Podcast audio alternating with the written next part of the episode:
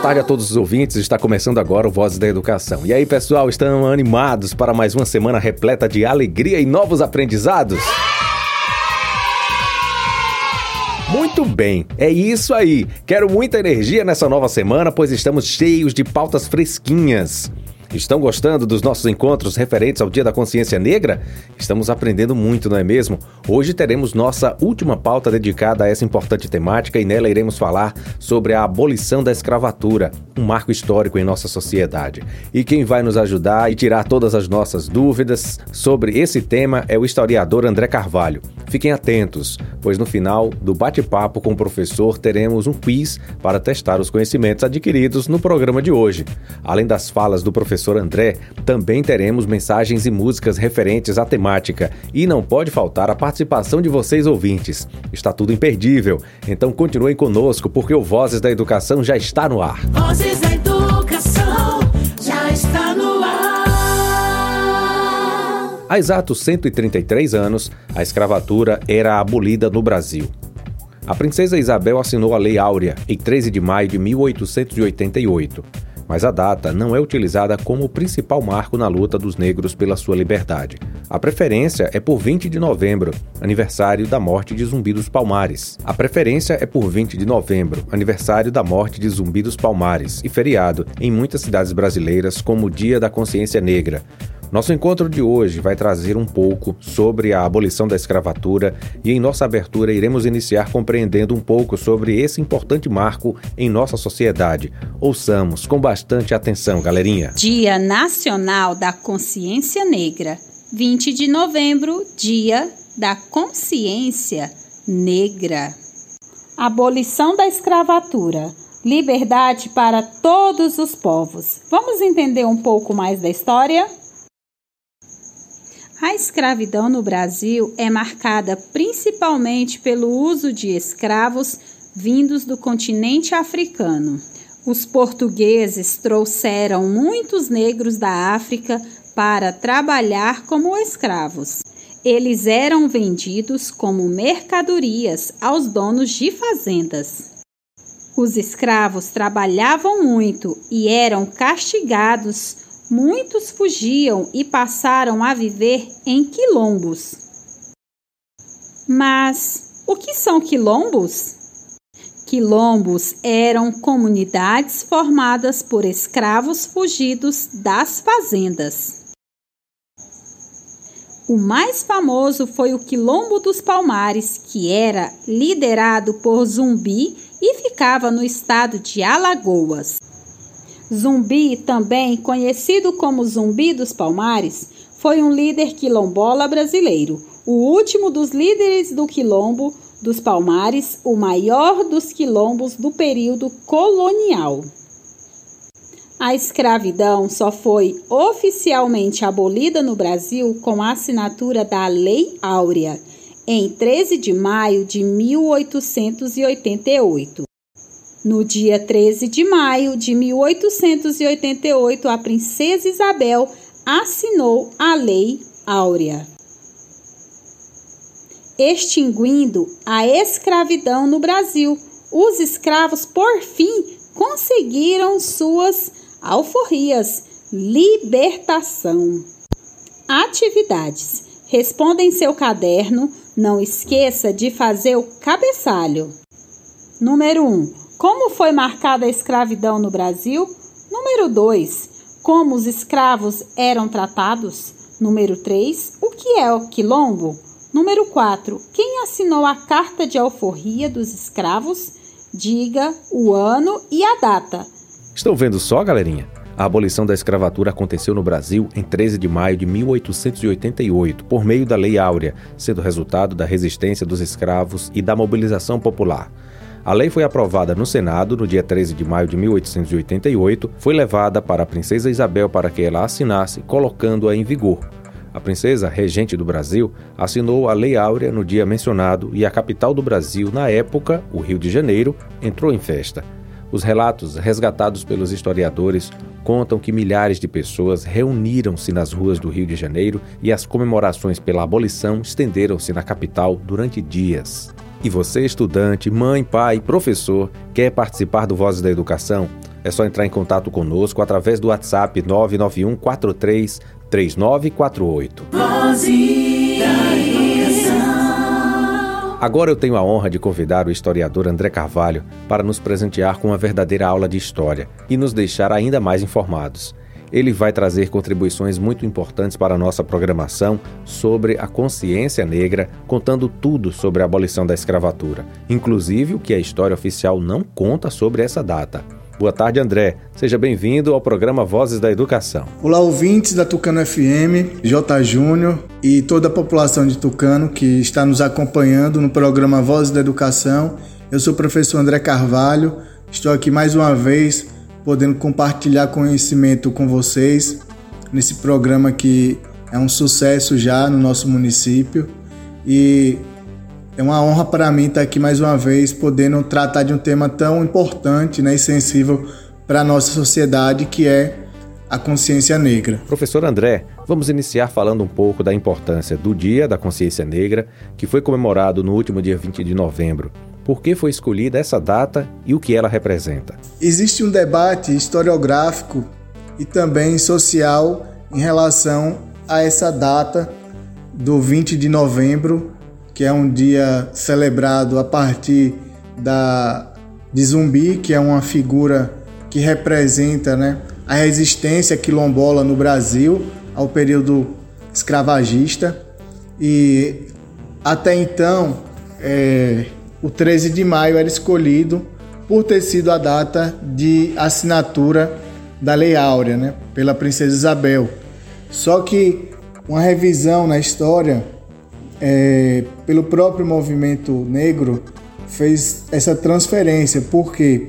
Porque a simples assinatura da, da Lei Áurea, ela, para a visão de alguns, uma interpretação de um grupo, né, é, via que tirava o protagonismo da população negra do movimento abolicionista que é, arduamente lutou, resistiu para que a escravidão fosse enfim, é, acabada aqui no nosso país.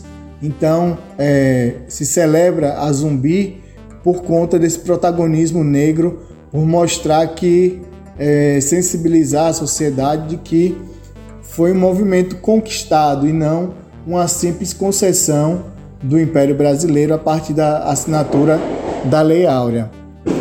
Porém, hoje é, existe também uma outra interpretação que é valorizar também o 13 de maio. Não que se, se retorne a data, né, ao 13 de maio para celebrar, para é, também servir como, como dia de, de conscientização, né? Mas o 13 de maio, nessa interpretação, demonstra que a lei só foi assinada porque teve um movimento de pressão da população negra, né, de resistência. Então, não se desconsidera mais o 13 de maio, não apaga-se né, o 13 de maio, mas é, se enxerga com esse olhar de que foi importante, porém, celebrar o dia 20 de novembro se torna ainda hoje, né, na visão, na interpretação do, do da sociedade, da, da população é, negra no Brasil, dos grupos organizados, melhor dizendo, se torna mais importante, né, dá mais protagonismo é, dentro da, da, da celebração de zumbi do que o próprio 13 de maio. Como você bem pontuou, e ao longo dos nossos encontros dedicados à consciência negra, podemos compreender a importância do líder Zumbi dos Palmares para o direito à liberdade dos escravos, Assim, nossa conversa de hoje vai trazer um pouco sobre o marco histórico que foi a abolição da escravatura que aconteceu em 13 de maio de 1888. Conta pra gente, professor André, qual a importância dessa data? Falando ainda sobre o 13 de maio, é a data oficial que se considera a assinatura da Lei Áurea, que é uma lei que pôs fim definitivamente à escravidão no Brasil. Porém, essa lei ela é, é fruto de muitos, muita, uma conjuntura muito complexa, né? Por assim dizer. É, desde meados do século XIX, a Inglaterra já vinha pressionando as nações escravagistas a acabarem com o tráfico. Nós é, tivemos leis anteriores, como a Lei Eusébio de Queiroz, que proibiu o tráfico atlântico, né, de que se escravizasse é, na África e trouxesse aqui para o Brasil. A Lei do Ventre Livre, que é, traria liberdade para os filhos né, dos escravizados a partir da data da lei, a Lei do Sexagenário. Então, porém, essas leis elas contaram com a anuência da, do Império Brasileiro para não serem cumpridas, né? O Império faz vistas grossas para essas leis e por isso que elas vão se chamar leis para inglês ver, né? Ou seja, você sinalizava para a Inglaterra que o Brasil estava caminhando para o fim da escravidão, quando na verdade é, tudo aqui é, continuava da mesma forma, com a exceção de que você agora para trazer escravizados da África para aqui para o Brasil era de maneira clandestina, não era mais é, de maneira é, permitida, né, pelas leis. Então, é, todo esse contexto vai gerando pressões pelo fim da escravidão e por que, que a escravidão não acabava, né? Porque você tinha os senhores de engenho, os senhores de, de, de café, os barões de café, principalmente já no, na metade do século XIX, você já tinha um enfraquecimento muito grande do, da lavoura de, de cana-de-açúcar e o crescimento do café no Brasil, principalmente São Paulo e Minas Gerais, São Paulo e Rio de Janeiro. Então esses grupos de latifundiários eram que pressionavam o Império Brasileiro a manter a escravidão, né? Porque era de lá que eles tiravam os seus lucros, né? Mais do que muitas vezes próprio, a própria mercadoria que era comercializada. Então, é, o 13 de maio vai ser um ponto em que essas pressões elas não poderiam mais ser adiadas. Então, o Império percebe que se não abolisse a escravidão naquele momento, o Brasil iria passar por uma insurgência. É, e haviam casos, né, aqui na própria América, assim como no Haiti, em que houve a Revolução Haitiana, liderada pelos escravizados, né, que é, romperam a escravidão lá no Haiti, a primeira colônia a por fim na escravidão aqui na América. Então, havia esse temor de que o movimento abolicionista, junto com os quilombos, né, toda a resistência negra, pudesse colocar o Brasil em uma guerra civil. Então, com a pressão da Inglaterra também, é, não restava opção a, ao Império Brasileiro que não fosse é, extinguir a escravidão aqui no país. E de onde vinham esses escravos que trabalhavam no Brasil? como e quais as condições que eles chegavam e o que eles vinham fazer. É, ao longo de todo o período é, de escravidão aqui no Brasil, de 1530 até 1888, é, o Brasil foi utilizou a mão de obra escrava. Né? Inicialmente a mão de obra indígena, é, com a catequização dos jesuítas e a utilização dessa mão de obra para as primeiras feitorias aqui na colonização até é, o último ciclo aí que utilizou a mão de obra escrava que foi o ciclo do café já no século XIX. Então é, esse processo ele vai ser alicerçado pelo tráfico atlântico em que você atrela a economia de vários países africanos, várias nações africanas ao comércio de escravos. Como assim? Muitas nações africanas comercializavam é, minérios, comercializavam alimentos, né? É, agricultura. Eles deixaram, abandonaram as suas culturas é, econômicas é, tradicionais e passaram a utilizar né, a, a sua economia a partir da escravidão vendendo, comercializando escravizados. Então, se tornou algo lucrativo também na África, né? Para aquelas aqueles grupos, aquelas pessoas que começaram a é, introduzir a escravidão em grande escala dentro da, da África aqui para o Atlântico. Então, é, as condições para que isso acontecesse foram introduzidas pelos europeus.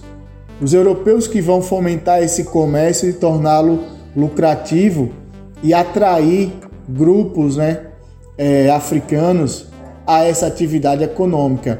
Então, embora houvesse escravidão na África, essa escravidão era uma escravidão que não tinha nem um, terço, nem, nem 10% é, da proporção dessa escravidão que foi fomentada pelos europeus na África. Então, eles estruturam, né, eles criam portos nos, é, no litoral africano, eles vão é, fazer toda uma logística para que essa atividade se desenvolvesse da África aqui para a América. E então, é, sujeitos africanos, né, eles vão é, se inserir nessa, nessa atividade e vão ganhar dinheiro com essa atividade.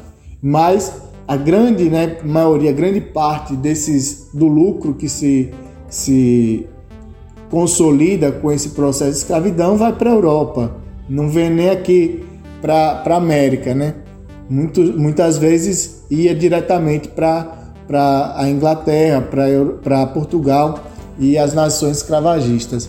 Então, esse processo ele foi tão lucrativo assim porque era muito precário as condições é, em que os escravos vinham aqui para a América. Você tinha os navios chamados é, navios negreiros que traziam é, as pessoas no, nos porões dos navios com alimentação precária, restos de alimentos, então muitos morriam é, sufocados, pisoteados, né?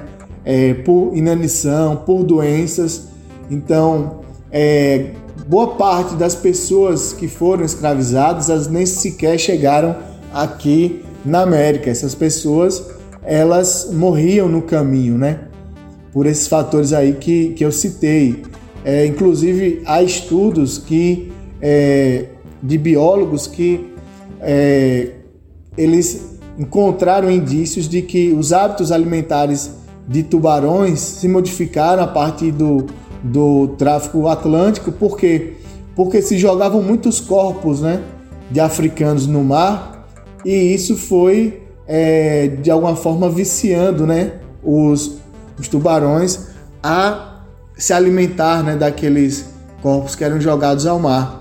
Só para a gente ver uma, a dimensão que era né, é, grande parte da população africana foi dizimada por conta do, do, do tráfico, foi retirada, né? Então você tiravam pessoas da linha de produção, de produzir alimentos, de produzir riqueza na África, e isso tudo vai colocar a África numa situação, né? Contribui significativamente para as condições de pobreza que a África se encontra, né? Em algumas partes, não generalizando, mas em algumas partes do continente é derivado de todo esse processo de escravidão. Como foi o processo do fim da escravidão? Nos fale um pouco sobre a resistência escrava e o movimento abolicionista. Como ele começou, quem participava do movimento, quem eram os abolicionistas? A gente pode falar em processo abolicionista aqui no Brasil desde a primeira hora, desde o primeiro escravizado que, que foi pego em África e trazido aqui para a América. Então, é, todo o processo ele foi feito com resistência, né? Então, eles não eram é, passivos. Os africanos eles resistiam desde a captura no continente africano, resistiam durante a viagem, resistiam quando chegavam aqui no, nas terras é, da América. Então, há uma, uma organização, fugas, quilombos desde o início do nosso é, processo de colonização. É, o que acontece é que, conforme o grau de organização ia aumentando, o grau de também de repressão era também é, aperfeiçoado.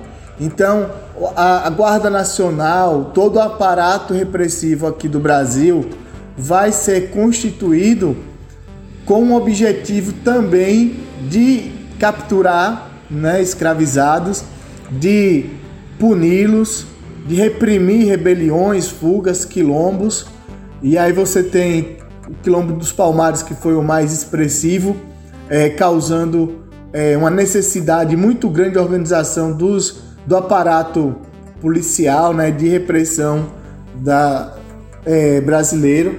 Então, esse processo ele vai criando líderes, né, como o Zumbi e outros, mas é, existem os sujeitos que não são é, não têm essa mesma visibilidade, mas que resistiam da mesma forma. Então, é, todos os africanos eles resistiram de alguma forma a serem escravizados.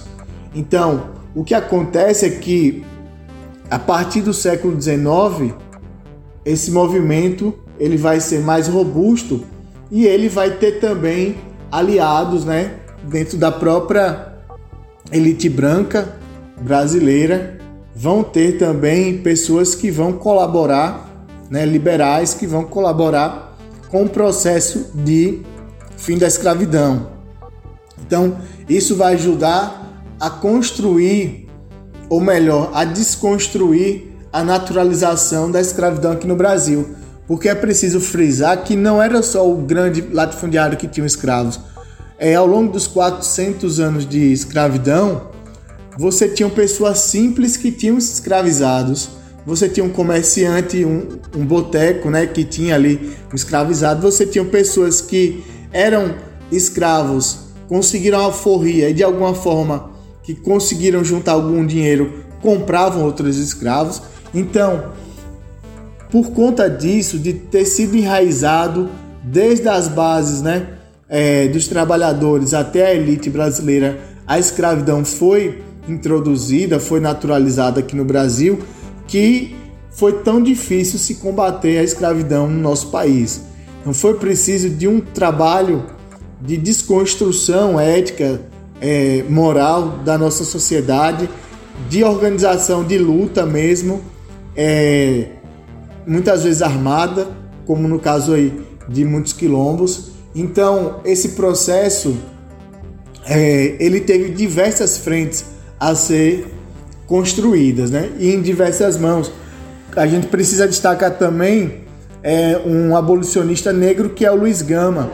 O Luiz Gama ele vai se formar advogado em um período em que era proibida, né, a, a entrada de o acesso da população negra às universidades e ele mesmo assim consegue se formar e ele vai é, conhecedor das leis do, do processo jurídico né, de escravidão no, na, na época, ele vai alforriar cerca de 500 né, escravos é, naquele período. Então, você tem muitas pessoas, né, protagonistas negros que colaboraram e construíram o processo de abolição da escravidão.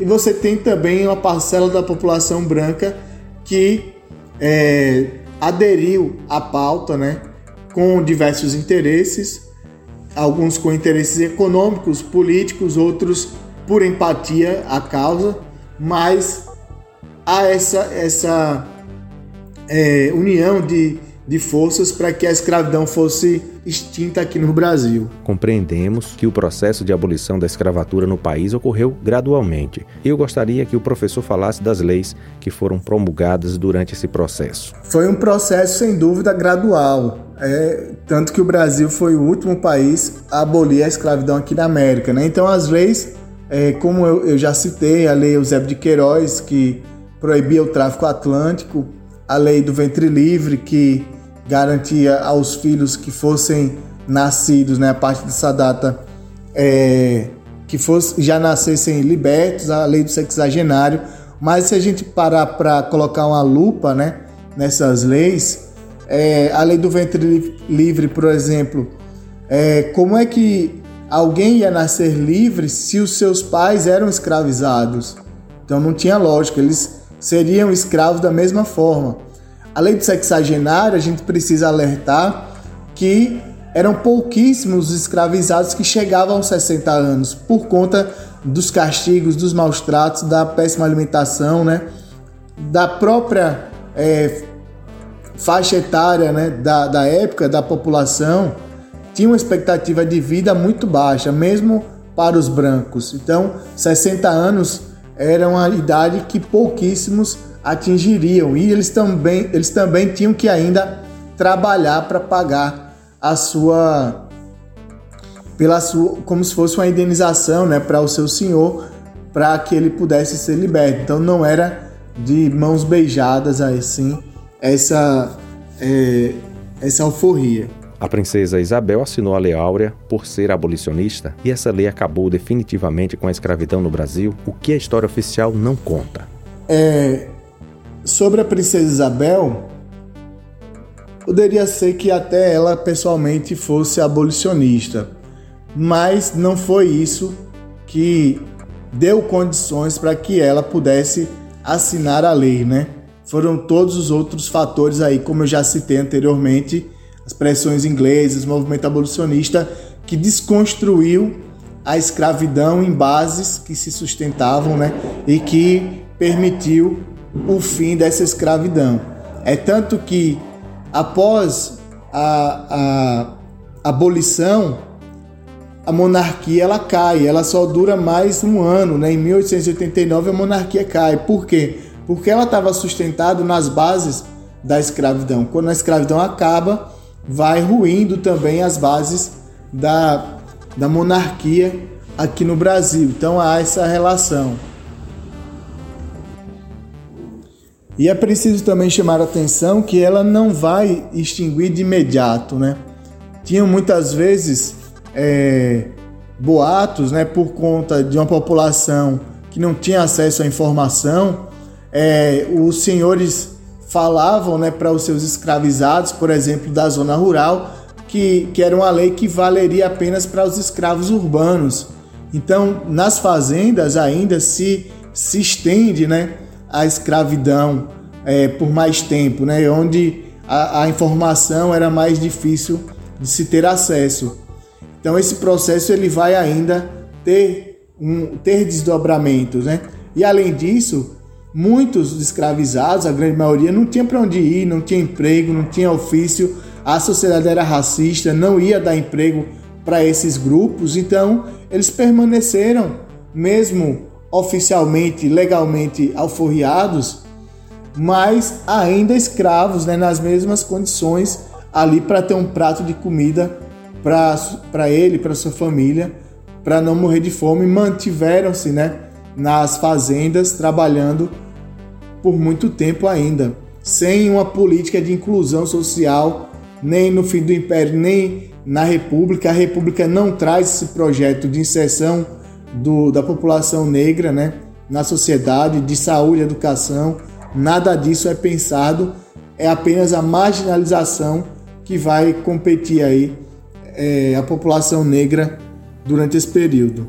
Para encerrar esse momento, conta pra gente, professor André, o que mudou no Brasil após 133 anos da abolição da escravatura? Então, desde a abolição da escravidão, é, nós tivemos aí mais de um século de, de relações que pouco se alteraram, né? Se a gente for falar de avanços, a gente vai falar dos anos 2000 para cá, com políticas né, de, de implementação de, da educação básica em, em locais em que não havia acesso, é, ampliação do transporte escolar, isso vai atingir também a população negra. A gente vai falar de uma política de vacinação que não chegava nessas pessoas e passou a, a chegar. A gente vai falar da política de cotas que colocou é, aumentou né, em mais 10, em quase 10% o número de negros e pardos nas universidades. Então são, são avanços que, embora ainda muito distantes do, do desejado, mas que trouxeram qualidade de vida para a população negra aqui no Brasil, mas é, são menos de duas décadas né, de políticas voltadas para a inclusão social da população negra e assim mesmo com a resistência muito grande de grupos, né, principalmente de extrema direita, que é, não aceitam que haja políticas de compensação, é, políticas reparatórias, né, de todo esse processo prejudicial de racismo estrutural aqui no Brasil. Então, os avanços eles são significativos, mas eles estão ainda muito, muito distantes daquilo que é, é necessário para equiparar as condições, né, as oportunidades para a população negra aqui no Brasil. Programa Vozes da Educação. Então vamos agora, né, com o nosso quiz testar os conhecimentos aí de quem estava prestando atenção na nossa aula de hoje. A primeira pergunta, né, é de que continente vinha a maioria dos escravos que trabalhavam no Brasil antes da proibição da escravatura em 1888? Letra A, Europa, letra B, África ou letra C, Ásia? Tempinho aí para que vocês possam responder. Tic toc, tic, tic toc. acertou quem respondeu a letra B, né? Então a gente já falou aqui diversas vezes que é o continente africano que vai ceder, né? É, ceder não, que vai é, ter essa população é, retirada brutalmente, escravizada aqui para as Américas. A segunda pergunta é a seguinte: apesar da escravidão ser considerada comum nos primeiros anos de colonização no Brasil, muitos grupos de intelectuais, religiosos e políticos criticavam a prática. Como eles eram chamados? Letra A: abolicionistas. Letra B: libertários. Letra C: movimento anti-escravidão. Vamos lá, tempinho aí para que vocês possam responder. Tic toc, tic, tic toc. E a resposta certa é letra A, abolicionistas. Eram esses os grupos, né, que lutaram, que reivindicaram o fim da escravidão aqui no Brasil. Vamos para a terceira pergunta agora. Em 1871 foi promulgada a Lei do Ventre Livre. O que ela determinou? Letra A. Libertou as escravas que estivessem grávidas. Letra B. Tornou livres os- os filhos de escravos que nascessem a partir de sua promulgação. Letra C. Tornou livres os escravos com menos de 15 anos de idade. Vamos lá ver quem vai acertar mais essa pergunta. Tick tock, tick, tick tock, tick. E a resposta certa é letra B. Tornou livre os filhos dos escravos que nascessem a partir da sua promulgação. É a resposta correta, letra B. Pergunta 4. Em 1885, foi aprovada a Lei Saraiva Cotegipe, que libertava os negros de mais de 65 anos. Como essa lei ficou conhecida? Letra A, Estatuto do Idoso. Letra B, Lei do Quilombo. Ou letra C, Lei Sexagenários. Tick tock, tick, tick tock, tick. Hic- Resposta correta, letra C, Lei Sexagenários. A quinta pergunta é a seguinte: Assinada em 13 de maio de 1888, a Lei Áurea determinava a liberdade total aos negros e abolia a escravidão no Brasil. Quem assinou essa lei? Letra A, Dom Pedro II. Letra B, Princesa Isabel. Ou letra C, Dom Pedro Henrique? Tick tock, tick, tick tock, tick. Hic- Resposta correta só pode ser letra B, né, pessoal? Princesa Isabel. Parabéns aí para quem é, respondeu corretamente. A sexta e última pergunta é a seguinte: Qual foi o último país independente do Ocidente a abolir a escravatura? Letra A, Estados Unidos. Letra B, Inglaterra. Ou letra C, Brasil? Tempo para a resposta.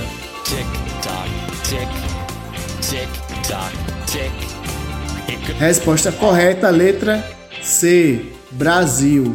Então, parabéns aí também para quem conseguiu responder a essas, esses questionamentos ao nosso quiz aí é, de maneira correta. Muito obrigado por essa belíssima participação e por compartilhar tantos conhecimentos conosco, professor André. Foi um grande prazer te receber em nosso programa. Um historiador que trouxe importantes contribuições para a nossa programação sobre a consciência negra e que nos fez entender melhor sobre o dia em que se comemora a abolição da escravatura. Agora pode ficar à vontade para se despedir dos nossos ouvintes. Então, pessoal, foi um prazer imenso para mim participar de mais um programa Vozes da Educação, um tema muito importante que a gente precisa debater não só no 20 de novembro, mas durante todo o ano, porque a gente sabe que o racismo, infelizmente, ainda é muito predominante no nosso país e a gente precisa não apenas é, debater, refletir sobre racismo, a gente precisa ser antirracista nas nossas práticas, nas nossas falas. Então quero agradecer mais uma vez ao J Júnior, né, parceiro também do programa aqui na Tucano FM agradecer ao convite da Secretaria de Educação, né, na nossa secretária Jerusa e toda a sua equipe, e dizer que eu estou aqui sempre à disposição para contribuir com, essa, com esse compartilhamento de conhecimento aqui junto com nossos alunos, alunas, professores, professoras e toda a comunidade escolar aqui do nosso município. Então, um abraço, professor André Carvalho e até a próxima. Muito obrigado, professor André. Até a próxima. Valeu. Tchau, tchau. E vamos continuar celebrando o Dia da Consciência Negra ao som de uma música que fala sobre o respeito às diferenças, sobre aceitar o outro, independente da sua cor, classe social, religião, ou seja, respeitar as diversidades culturais. Pois a diversidade é um aspecto inegável da vida. Aprender a conviver bem e respeitar as diferenças só nos faz melhores.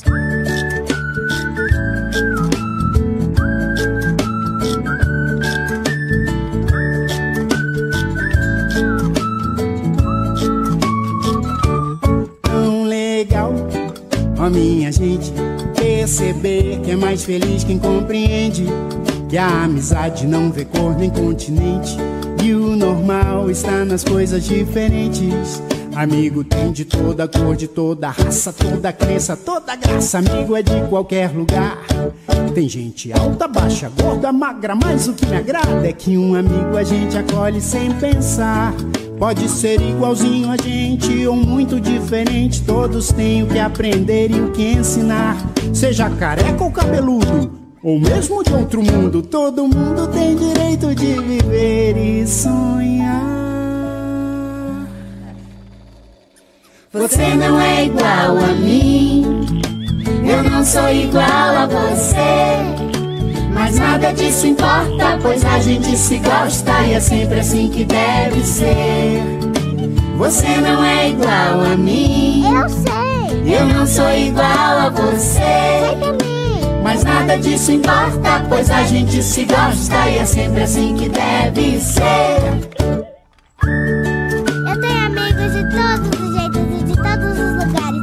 Mesmo eles sendo diferentes, eu gosto muito deles. Essa é a verdadeira amizade. Tão legal Ó, minha gente, perceber que é mais feliz quem compreende que a amizade não vê cor nem continente. Amigo tem de toda coisa, toda raça, toda crença, toda graça, amiga de qualquer lugar.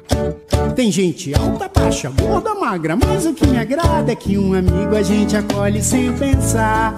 Pode ser igualzinho a gente ou muito diferente, todos têm o que aprender e o que ensinar.